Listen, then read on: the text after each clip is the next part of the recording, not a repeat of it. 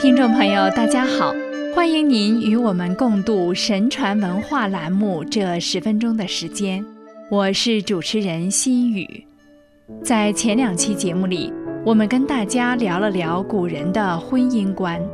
从北宋儒生刘廷式的故事，我们了解到古人对婚姻的信守。古人为什么能够信守婚约呢？是因为他们相信夫妻之缘。原本就是命中注定的。唐朝时韦固找媳妇儿的过程，更证明了这一点。但是对于很多接受无神论教育的朋友来说，要相信那看不见摸不着的缘分之说，的确有点难。人们往往更愿意相信感官所能够感知到的事情。可是，在我们的一生中，还是会有这样的感受。有的人与我们萍水相逢，过后便相忘于时光的流逝；而有的人一生都与我们缠绕，或成为两肋插刀的友人，或成为摆脱不了的对手，甚至成为相濡以沫的爱侣。为什么会与不同的人有不同的关系呢？这会不会就是人们彼此之间的缘分造成的呢？内中的道理。还真是无法用现代科学来解释清楚，所以当我们感叹人生的聚散离合时，又常常提起一个词，就是缘分。那么缘分到底是怎么回事呢？而其中最重要的执子之手，与子偕老的夫妻之缘，又是如何安排的呢？这个圆就是月下老人手中的红线吗？月老为什么要给这两个人系红线呢？近年来，不知您听说过没有，一种叫前世回溯疗法在世界上逐渐流行起来。这个疗法的依据是，人们今生的心理疾病和长期疼痛的根源，往往来自于前世。通过让患者在催眠入定的状态下，重新经历前世的伤痛，同时解读宿世的因果，今生的顽疾往往神奇的不治自愈。受试者在这种入定状态下体验的前世，栩栩如生，逻辑连贯，绝非想象所能达到的真实。其实，这种前世回溯疗法。已经为我们打开了通往过去式的一扇门。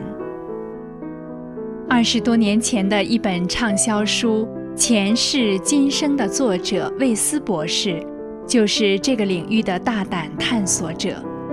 魏斯博士在他的另一本书《真情永驻》里，记述了一个关于缘分的现在进行时的案例：素昧平生的一男一女。同时找到魏斯博士进行回溯治疗，两人分别回忆出两千年前在耶路撒冷的共同的前世。那时他们是对父女，父亲遭到罗马士兵的折磨，死于女儿的怀里。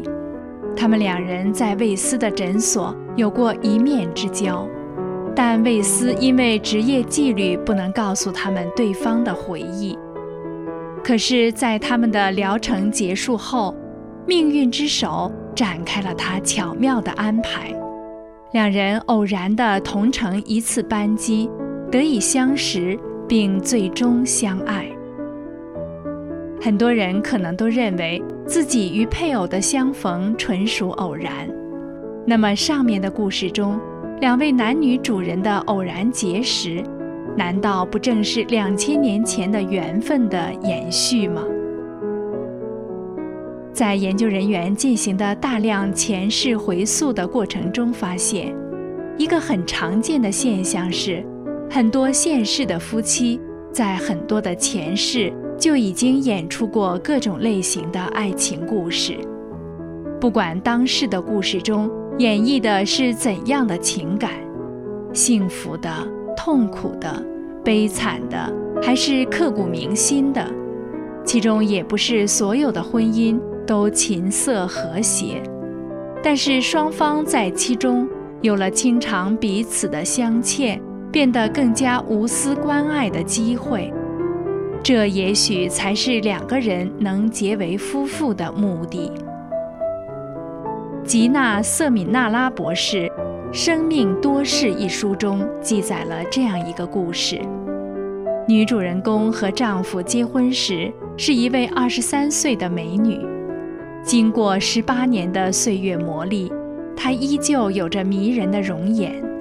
她的丈夫是一位非常成功的商人。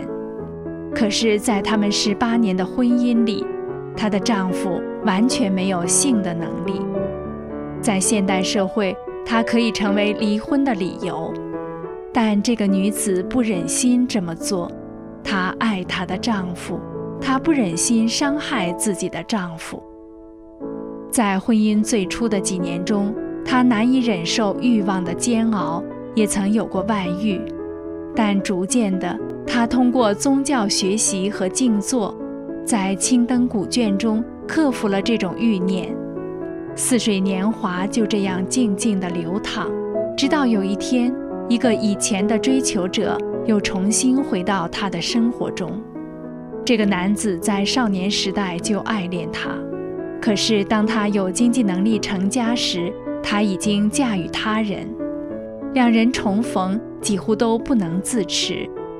但这个女子还是斩断了这种关系，她不忍心离开自己的丈夫，她的丈夫是一个好人，她也不忍心伤害那个男子的太太，她不想伤害任何人。通过前世回溯，原来这个女子和她的丈夫在两个前世之前的法国也是一对夫妻，丈夫在当时的宗教狂热下。加入了十字军东征，但在临行前，他为了确保妻子不和别人有染，强迫他穿上贞操带，这使得妻子在其后一直在愤怒中度过。他决心将来一定要报复他。于是他们又在这一世相遇，成为伴侣。丈夫失去了性能力，显然是咎由自取，但是。为什么妻子又要再一次遭受类似的烦恼呢？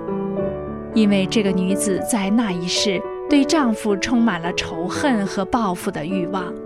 她在今生有如花的容貌，她有足够的能力让丈夫感到妒忌、耻辱，直到离婚，以达到报复的目的。但是这个生命在精神上提升了自己，她不忍心伤害任何人。为了对婚姻的忠诚，她牺牲了自己的欲望、美貌和青春。人们往往都觉得自己只活这一世，所以对很多事情看不开，对于情更是不想割舍。可是对一个生命来说，最为重要的，也许是他是否在俗世的迷和苦中，学会对他人的关心和爱护。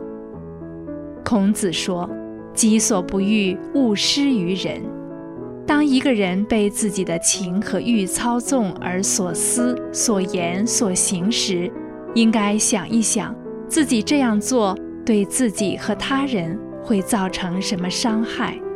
应该设想一下，假如自己的配偶也像自己一样如此想、如此说、如此做时，自己会感受如何？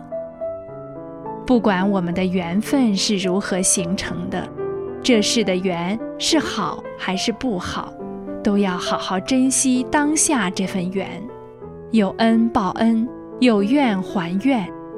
当我们在生命的轮回中善解了更多的恶缘，延续了更多的善缘，了却了该了结的各种因缘，在未来的生命过程中，剩下的。